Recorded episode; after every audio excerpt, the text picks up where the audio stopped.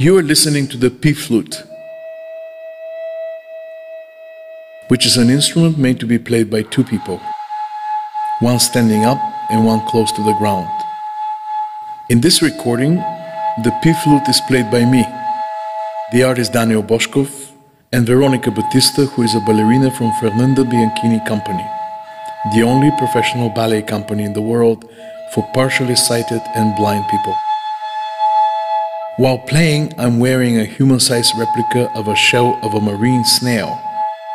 The highly potent venom of the snail is used to make ziconotide Prialt, the strongest painkiller known today, 1000 times stronger than morphine.